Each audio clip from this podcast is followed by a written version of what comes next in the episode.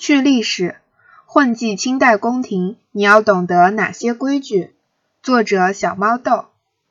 随着《步步惊心》《甄嬛传》等清川剧的热播，大量的清代题材电视剧出现了让行家一看看出毛病的地方。如何有逼格的看清川剧？清代宫廷里有哪些必须要懂的规矩呢？一、汉人不能自称奴才，奴才是满人的特权。在清代，奴才这个称呼也是身份的象征，不是什么人想跪舔就能跪舔的。清代文武官员被皇帝或皇太后召见，汉大臣必须自称陈某某，满级大臣则称奴才。如果汉族大臣称奴才是犯了忌讳的，会被同僚看不起。二，皇帝不是谁都能叫的，一般人只能叫皇上。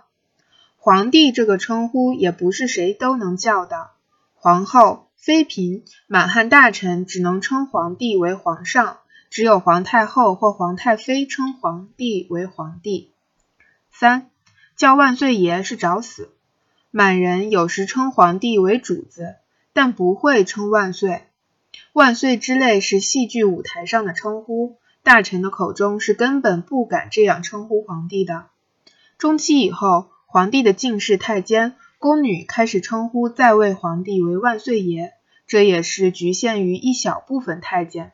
大臣们是绝对不敢这么称呼皇帝的，这是规矩。四，敢当面称慈禧为老佛爷，找死。至于老佛爷，这是清末一小部分进士太监与内务府官员背地称慈禧的代名词，以示受宠和亲近。但当面是绝不敢称呼的。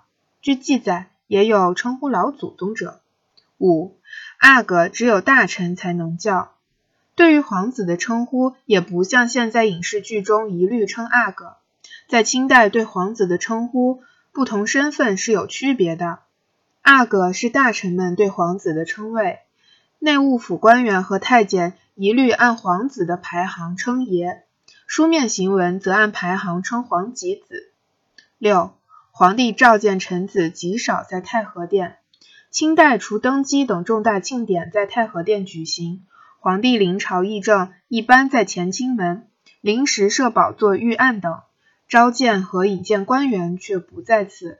召见多于养心殿东暖阁，引荐多于养心殿明殿。